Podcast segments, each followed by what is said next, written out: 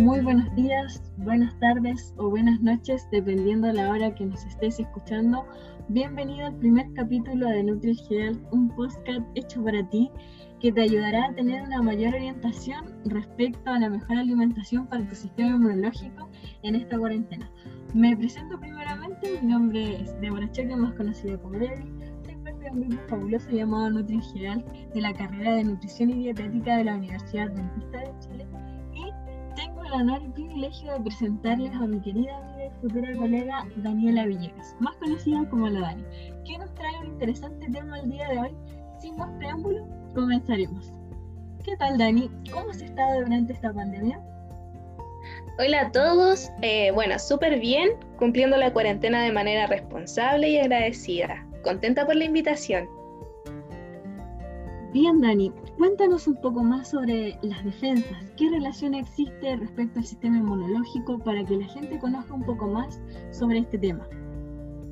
Bueno, cuando hablamos de defensa hacemos referencia al sistema inmunológico.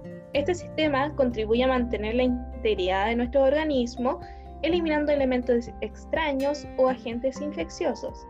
Esta función la realiza mediante dos tipos de respuesta, la innata y la adaptativa. Dani, qué importante lo que nos dices. Y cuéntanos, ¿qué es la respuesta innata y adaptativa? La respuesta innata constituye la primera línea de defensa del organismo contra el daño a tejidos e infecciones microbianas. En ella participan varios tipos de barreras, mecanismos como la fiebre y la tos, barreras anatómicas que incluyen diversas estructuras y numerosas células como neutrófilos, macrófagos, natural killer, dendríticas, endoteliales, epiteliales, entre otras.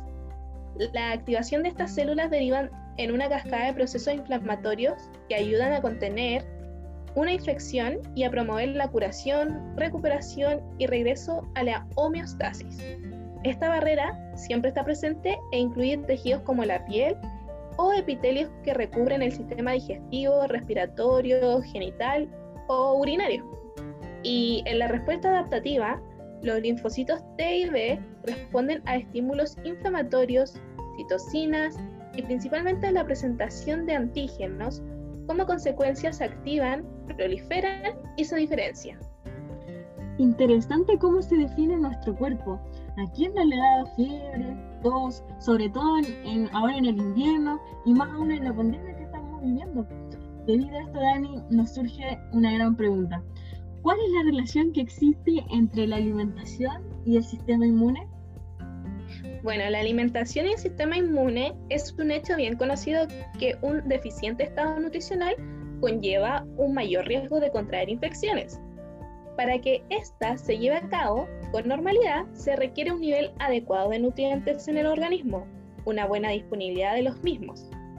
Hay que tener en cuenta que los nutrientes no solo incluyen influyen perdón, sobre los mecanismos encargados de defender al organismo de patógenos infecciosos, sino que otras funciones en las que está implicado el sistema inmunitario pueden alterarse por desequilibrios en los niveles de nutrientes o causas relacionadas con la nutrición. Entre dichas funciones se incluye primero el mantenimiento de la homeostasis inmunológico, o retorno al equilibrio tras las respuestas disparadas por las células inmunocompetentes. La segunda, la comunicación bidireccional que normalmente se establece con los sistemas nerviosos y endocrinos a través de las neurotransmisores y hormonas. Y en tercer lugar, el fenómeno de la tolerancia hacia lo propio. Para, para que la gente conozca un poco más, cuéntanos, Dani, ¿cuáles son los nutrientes beneficiosos para el sistema inmune? Dentro de los eh, nutrientes beneficiosos para el sistema inmune encontramos los minerales como el hierro, el zinc, el magnesio, níquel, cobre y cobalto. Están íntimamente relacionadas con la regulación tanto de la sensibilidad innata como de las defensas de huésped frente a la invasión patógena. Estos minerales los encontramos en las siguientes fuentes alimentarias. El selenio, por ejemplo, están en hortalizas, legumbres, nueces, huevos, champiñón y ajo. El zinc está en verduras de hojas verdes, semillas de calabaza, chocolate negro, avellanas y almendras. El magnesio, la encontramos en la quinoa, espinaca, tofu, palta y soya. El níquel en el tomate, cacao, frutos secos como almendras, nueces, avellanas. También tenemos el cobre en frutas deshidratadas como ciruelas y pasas, también en garbanzos, lentejas, arvejas y granos enteros. El cobalto en la levadura de cerveza, germen de trigo, cereales integrales, avellanas y por último el hierro en las legumbres, cereales integrales, frutos secos. Muy bien, pero ¿esos son los únicos nutrientes o hay otros más de gran importancia también? Sí, por supuesto, hay otros nutrientes importantes para el sistema inmune, que son las vitaminas, las cuales se encuentran principalmente en las frutas y verduras. Tenemos la vitamina C, que aumenta la producción de interferón, sustancia celular que impide a una amplia gama de virus que provocan infecciones, por lo que la inmunidad se puede potenciar. Además, esta vitamina es necesaria para formar colágeno, un componente esencial de la membrana de las células, por lo que la vitamina C contribuye al mantenimiento de las barreras naturales contra las infecciones. Las principales fuentes alimentarias se encuentran en la guayaba, el kiwi, el mango, la piña, el caqui, los cítricos, el melón, la fresa, los pimientos, el tomate, eh, las, las verduras de la familia de las col, las frutas y hortalizas en general. También tenemos la vitamina E, diversos estudios han demostrado que aumenta la respuesta inmunológica.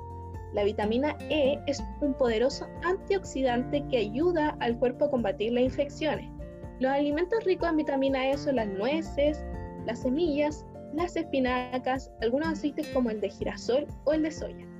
También tenemos la vitamina A.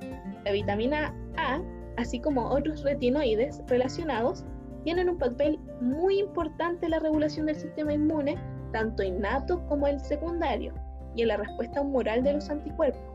Supone un nutriente esencial para la normal diferenciación del tejido epitelial y está involucrado en la expresión génica. También tenemos la vitamina D, la que ejerce sus efectos positivos sobre diferentes tipos de células inmunitarias, como los macrófagos, células dendríticas, células T y B. Los macrófagos, las células dendríticas, expresan receptores de vitamina D.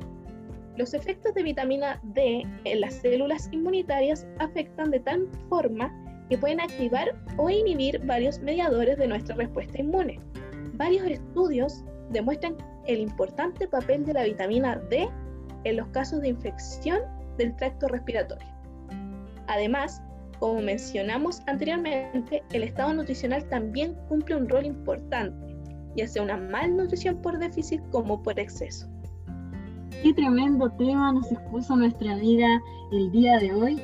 Pudimos resolver varias dudas. Estamos agradecidos por aceptar la, por aceptar la invitación, querida Dani, y contarles que recién estamos empezando con nuestro programa, ya que estamos en el primer capítulo. Los dejamos invitados para una nueva oportunidad. Eh, saludos y que la pasen muy bien.